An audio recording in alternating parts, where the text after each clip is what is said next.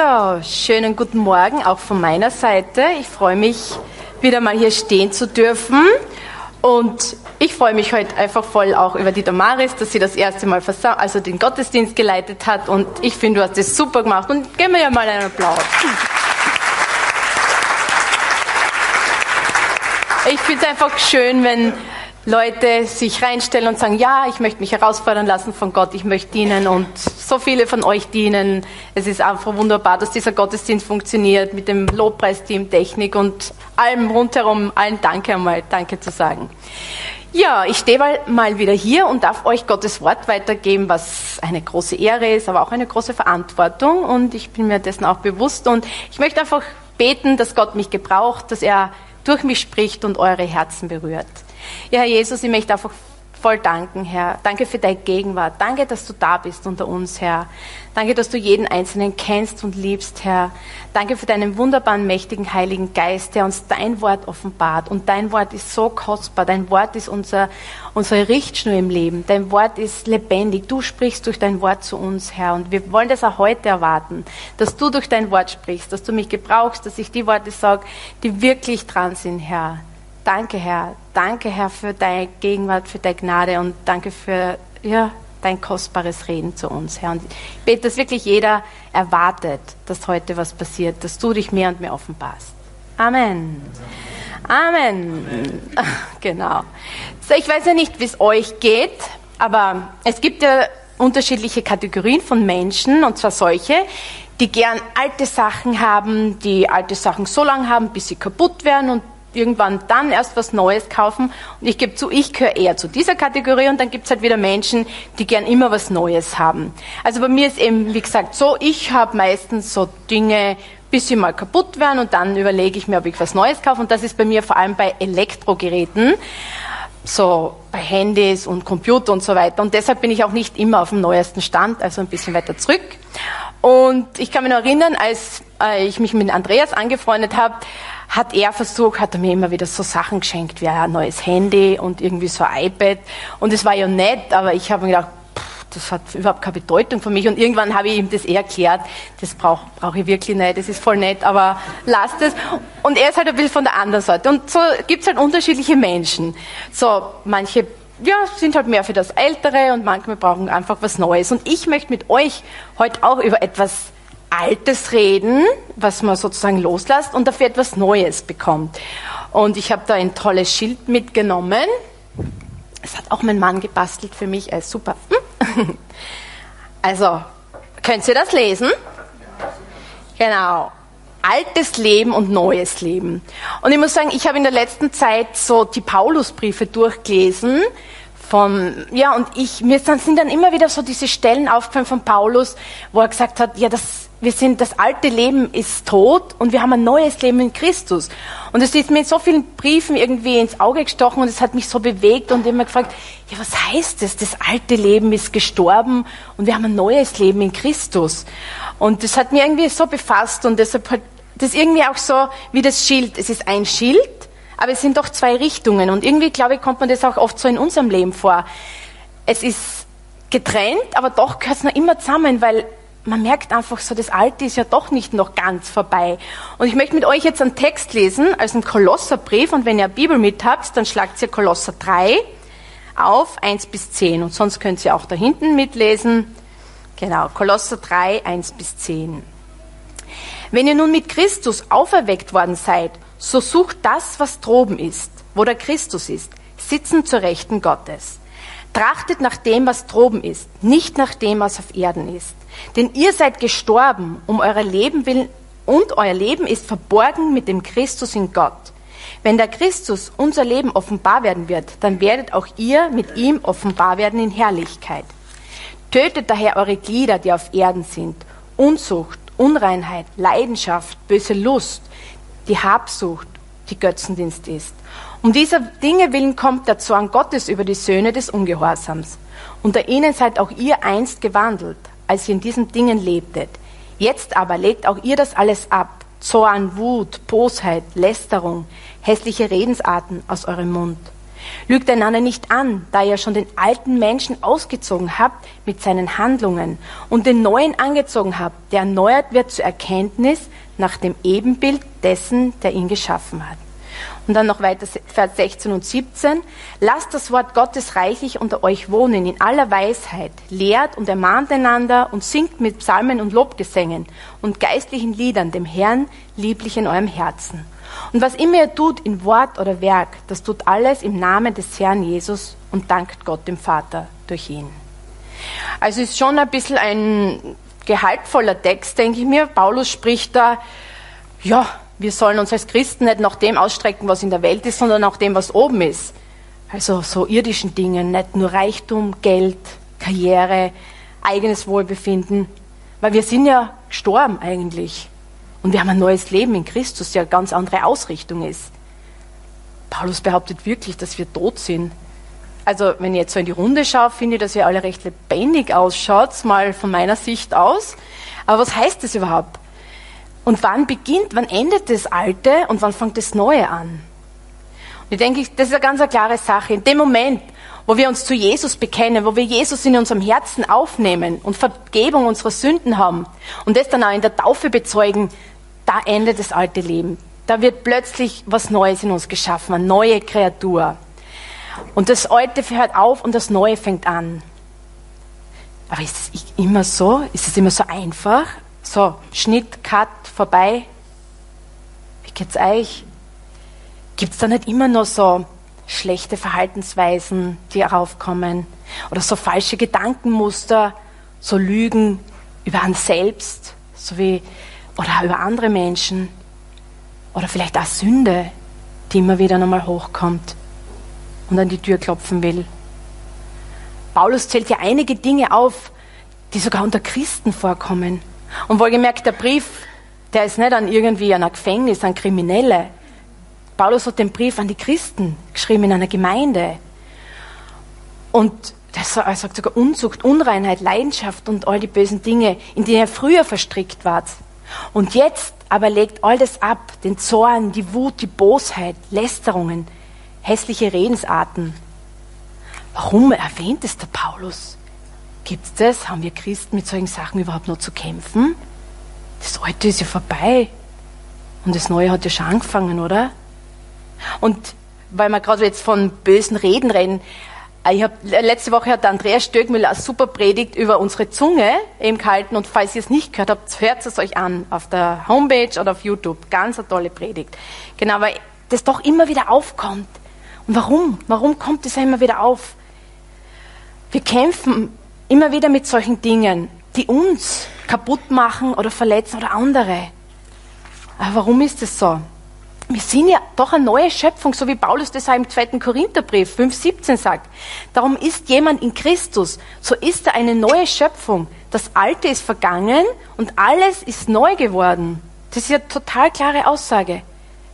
Aber warum? Warum kommt dieses Alte immer wieder hoch?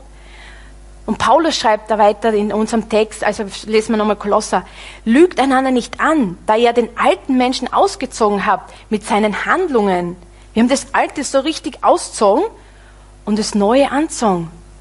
Und den Neuen angezogen, der erneuert wird durch die Erkenntnis nach dem Ebenbild dessen, der geschaffen ist. Und ich habe da so noch was mitgebracht, so richtig tolles, schönes, flauschiges Hemd. Hm, na gut, okay, so schön ist er nicht.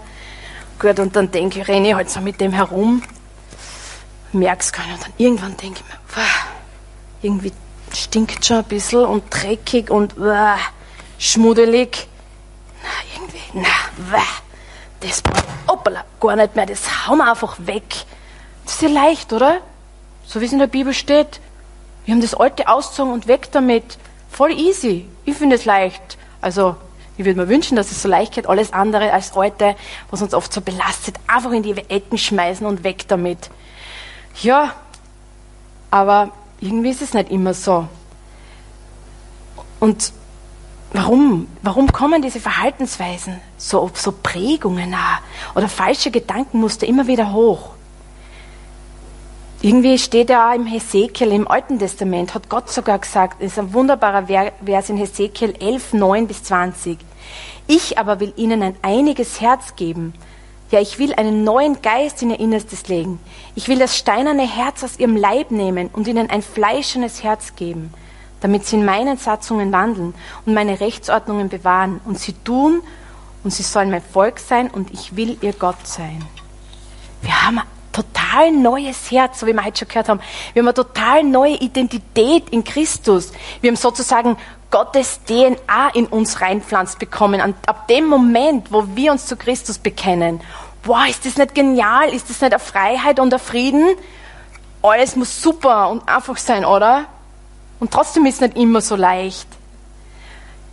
Wir stehen ja auch nicht mehr unter der Macht der Sünde, weil Jesus am Kreuz von Golgatha bezahlt hat. Wir sind frei von der Sünde. Also können uns die Sünde eigentlich gar nichts mehr anhaben.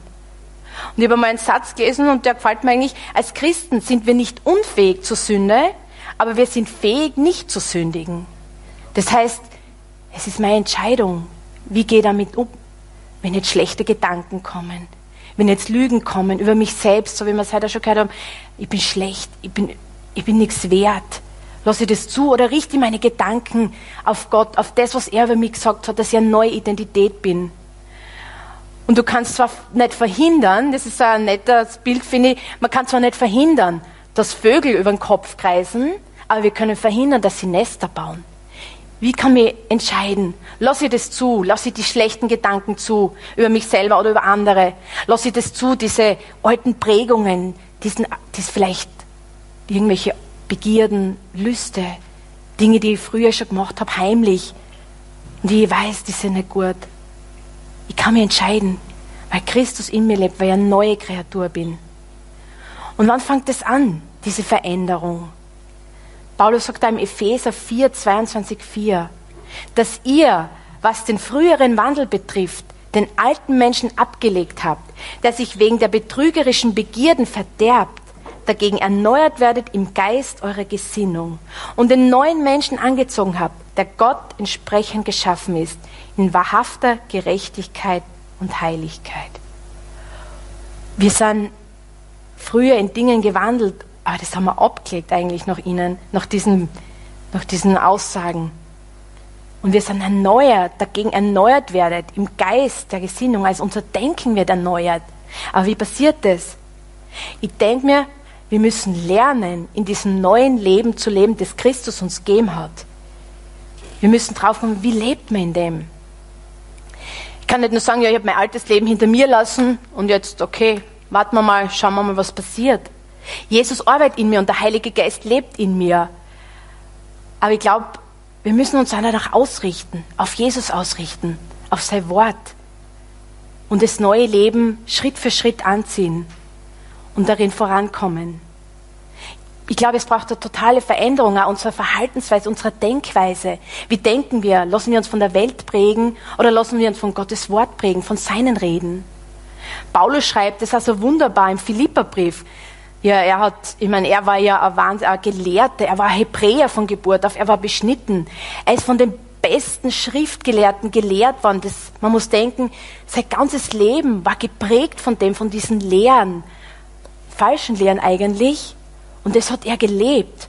Und das sagt er, ja wahrlich, ich achte alles für Schaden gegenüber alles übertrefflichen Erkenntnis Jesu Christus, meines Herrn, um dessen Willen ich alles eingebüßt habe. Ich achte alles für Dreck, damit ich Christus gewinne und in ihm neu erfunden werde, indem ich nicht meine eigene Gerechtigkeit habe, die aus dem Gesetz kommt, sondern die durch, das, durch den Glauben an Jesus Christus, die Gerechtigkeit aus Gott aufgrund des Glaubens. Und mir gefällt diese Ausdrucksweise so von ihm, dass er alles, alles wirklich als Dreck, als Schmutz, als nichts mehr achtet. Seine hohe Stellung als Hebräer, eben wie gesagt, jahrelange Ausbildung bei den besten Gelehrten, all das Wissen, das er gehabt hat, all das, was er sich angeeignet hat, was, das war sein Leben. Und plötzlich wirft er das einfach alles weg, wie diesen, dieses dreckige Hemd. Und ich denke mir, wie er dann auch sagt, damit er Christus gewinnt und in ihm neu erfinden, erfunden wird. Und es gefällt mir auch, in Christus neu erfunden werden. Das ist für mich so ein genialer Ausdruck. Ich glaube, wir müssen alle neu in Christus erfunden werden. Neu lernen, in dieser neuen Identität in Christus zu leben. Unsere Verhaltensweise, unsere Denkweise von Christus prägen lassen, vom Wort Gottes. In ihm neu erfunden werden.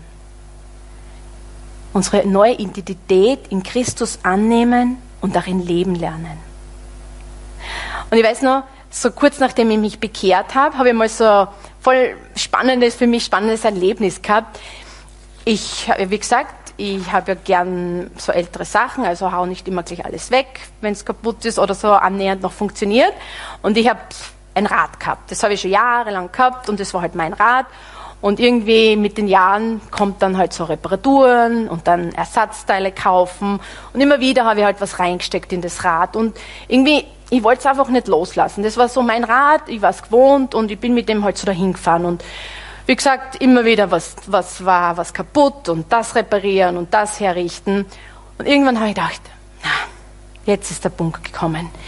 Ich gebe das weg und kaufe mir ein neues Rad. Also da hat meine Vernunft gesiegt, weil das war schon, die Ersatzteile, glaube ich, haben schon mehr gekostet wie das Rad überhaupt. Und so habe ich mir entschieden, das alte kommt weg, ein neues muss her. Und so habe ich mein neues Rad in Besitz genommen und dann bin ich so losgefahren und dann habe ich gedacht, oh, boah, ich habe gar nicht gewusst, dass Fahrradfahren so leicht geht und so unbeschwert. Ich habe treten und es ist gleich vorangegangen, es war nicht so mühsam. Und ich bin wirklich da am Rad gesessen, habe manchmal runtergeschaut, weil ich gedacht, ich fliege, ich bin abgekommen. Das war so ein neues Gefühl. Und ich bin da hingefahren und ich denke mir, wenn ich das neue Rad nicht in Besitz genommen hätte, hätte ich nie gewusst, wie toll und wie Radfahren eigentlich ein Genuss sein kann. Weil ich mich immer abgemüht mit dem alten Rad und scheppert und, und mühsam und so. Und wie ich da so gefahren bin, war es irgendwie, als ob irgendwie Gott zu mir spricht und sagt, schau, das ist wie mit deinem Leben. Du versuchst alles zu kitten und selber zu reparieren. Aber schau, ich habe dir ein neues Leben gegeben.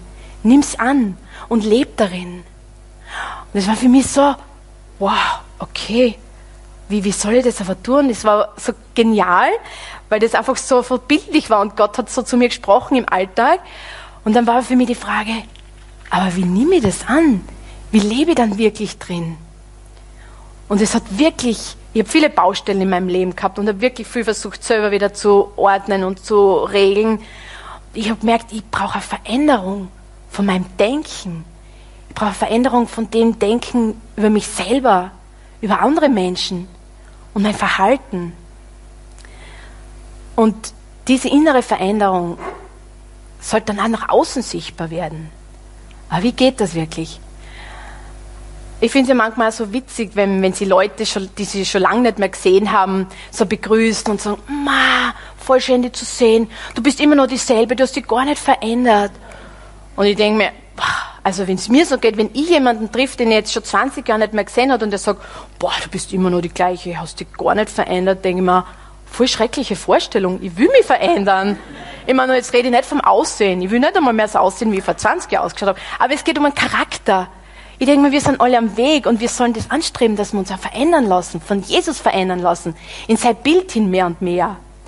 Und ich glaube zutiefst, dass diese innere Veränderung in uns auch äußerlich sichtbar werden muss indem unser Geist mit den Prinzipien der Bibel genährt wird, dass wir uns nicht länger von den eigenen Neigungen, Prägungen und Gedankenmustern leiten lassen und auch Vorstellungen der Welt. Vielleicht sind da immer wieder Gedanken, die aufkommen, negative, über dich selbst, über andere. Vielleicht Neigungen, wo du warst, die zerstören die, die zerstören dein Leben. Und Handlungen, die sie dann ausdrücken in Handlungen. Paulus sagt in unserem Text aus dem Kolosserbrief, lasst das Wort Gottes reichlich in euch wohnen, in aller Weisheit, lehrt und ermahnt einander und singt mit Psalmen und Lobgesängen und geistlichen Liedern den Herrn lieblich in eurem Herzen. Das Wort Gottes reichlich unter uns wohnen lassen.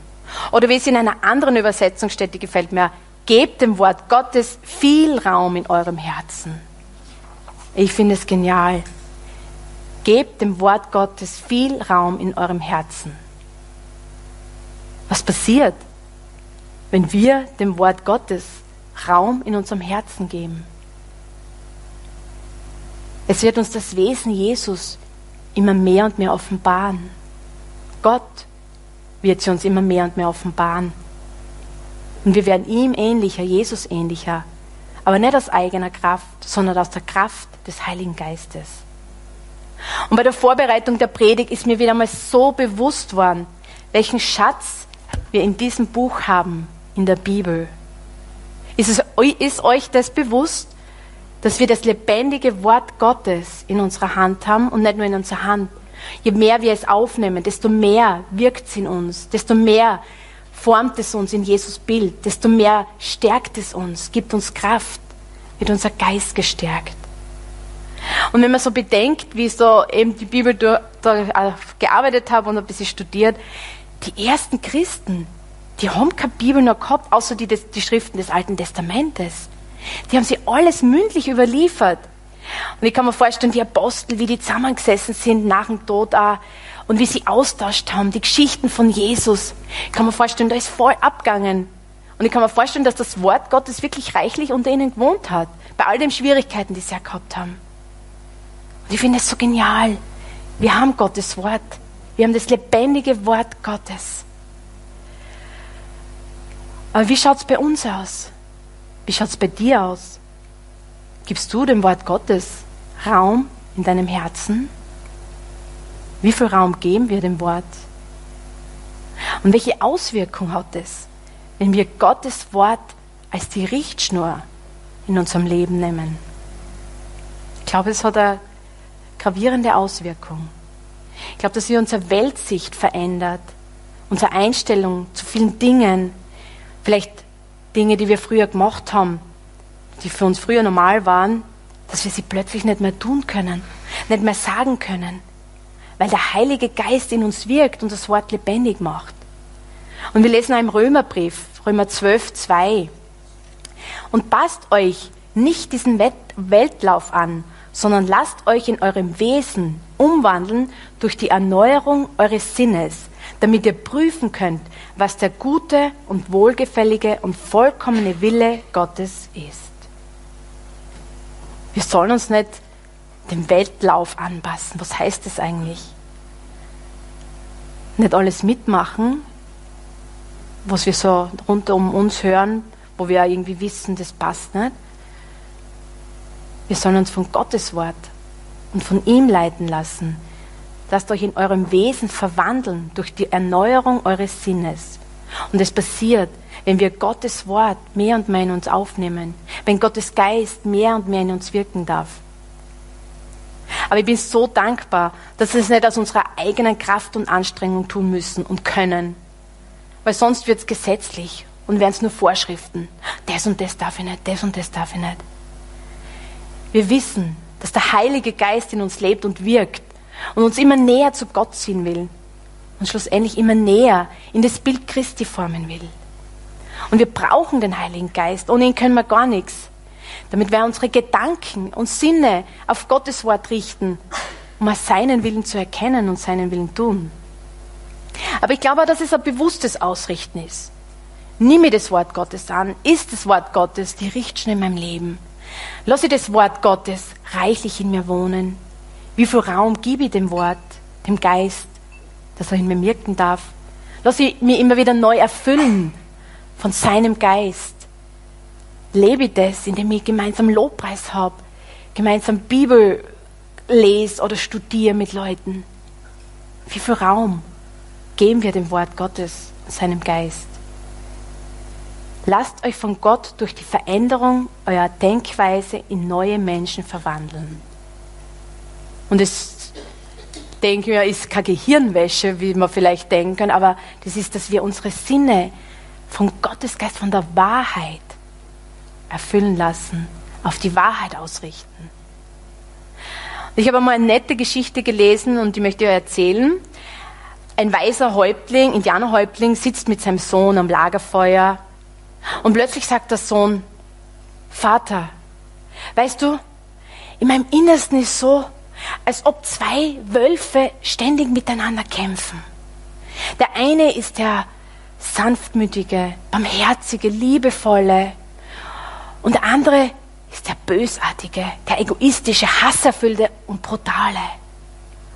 Und möchte ich fragen, Vater, wer von beiden wird gewinnen?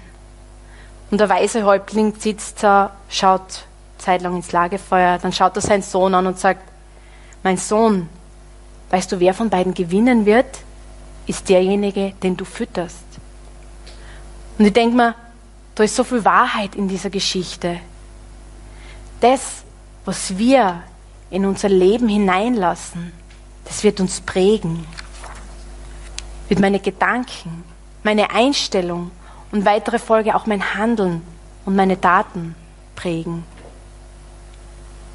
Lass ich, wenn ich nur Mist, schlechtes Gerede, schlechte Nachrichten, Lügen und so weiter in mein Leben reinlasse, dann wird das eine Auswirkung haben. Dann werde ich vielleicht nur negativ werden, Angst erfüllt. Weil, wenn man in, der Welt, in die Welt schaut, es könnte einen mit Angst erfüllen, wenn wir nicht wüssten, Jesus hat einen Plan. Aber wir dürfen auf Jesus schauen. Und wenn wir aber uns erfüllen lassen von Gottes Wort, von seinem Geist, uns sozusagen täglich davon ernähren und uns von seinem Geist führen und leiten lassen, dann wird das genauso eine Auswirkung haben. Wir leben hier, aber wir haben eine andere Einstellung. Wir gehen anders um mit Schwierigkeiten, mit Ängsten, weil wir wissen, wir haben einen mächtigen Gott, der an unserer Seite ist. Jesus, der in uns lebt, ein Heiliger Geist, der in uns lebt und uns durchführt. Nicht wie die Welt denken und handeln, sondern uns von Gottes Wahrheiten leiten lassen. Aber vielleicht wirst du manchmal belächelt oder ausgelacht, weil es ist ja nicht normal eigentlich so. Aber es kann schon vorkommen. Ich habe einmal so ein Erlebnis gehabt, ich habe mit jemandem aus meinem Bekanntenkreis über Finanzen geredet, über Lohnsteuerausgleich und so Sachen.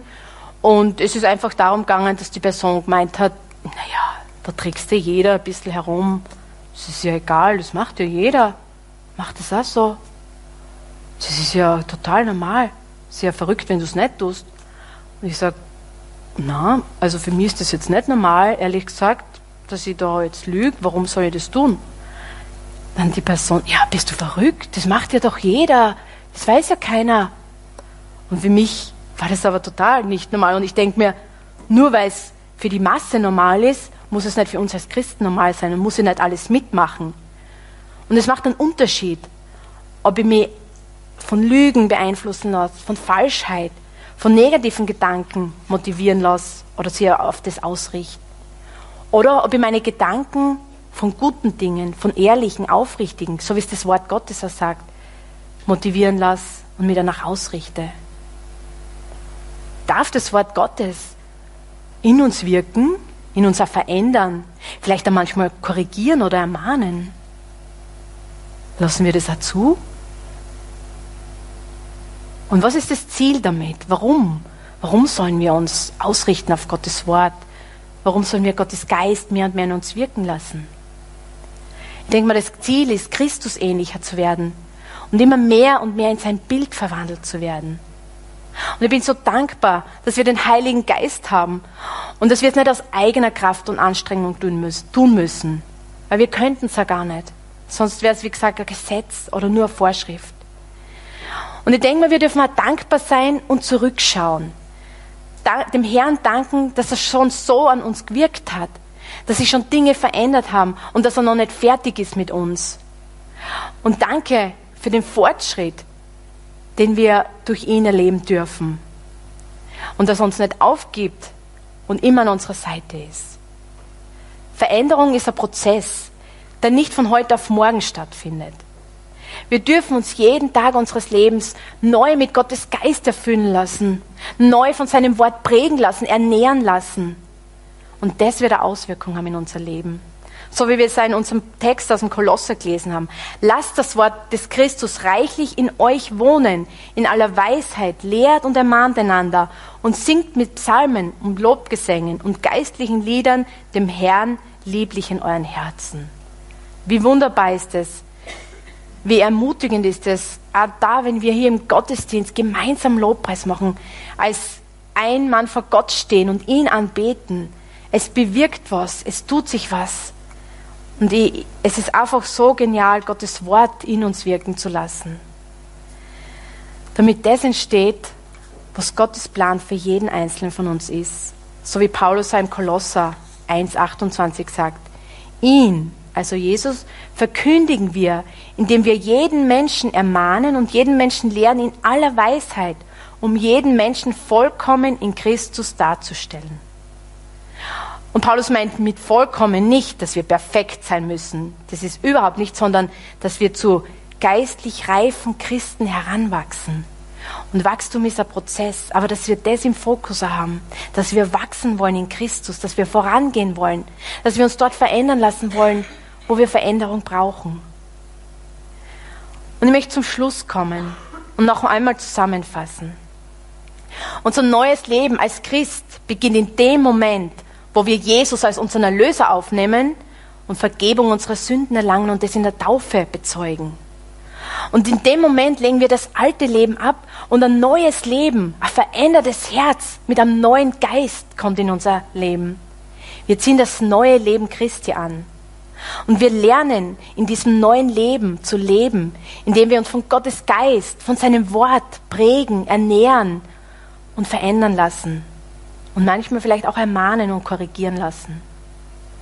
Und es ist ein Weg, ein Prozess, ein ständiges Ausrichten und Erfüllen lassen von seinem Wort, von seinem Geist, damit wir immer mehr und mehr in das Bild Jesu geformt werden und dementsprechend dann auch handeln und leben. Dass diese innere Veränderung auch eine äußere Auswirkung in unserem Leben und in unserer Umgebung hat. Lass uns gemeinsam aufstehen und beten und mich das Lobpreisteam auch noch vorbitten.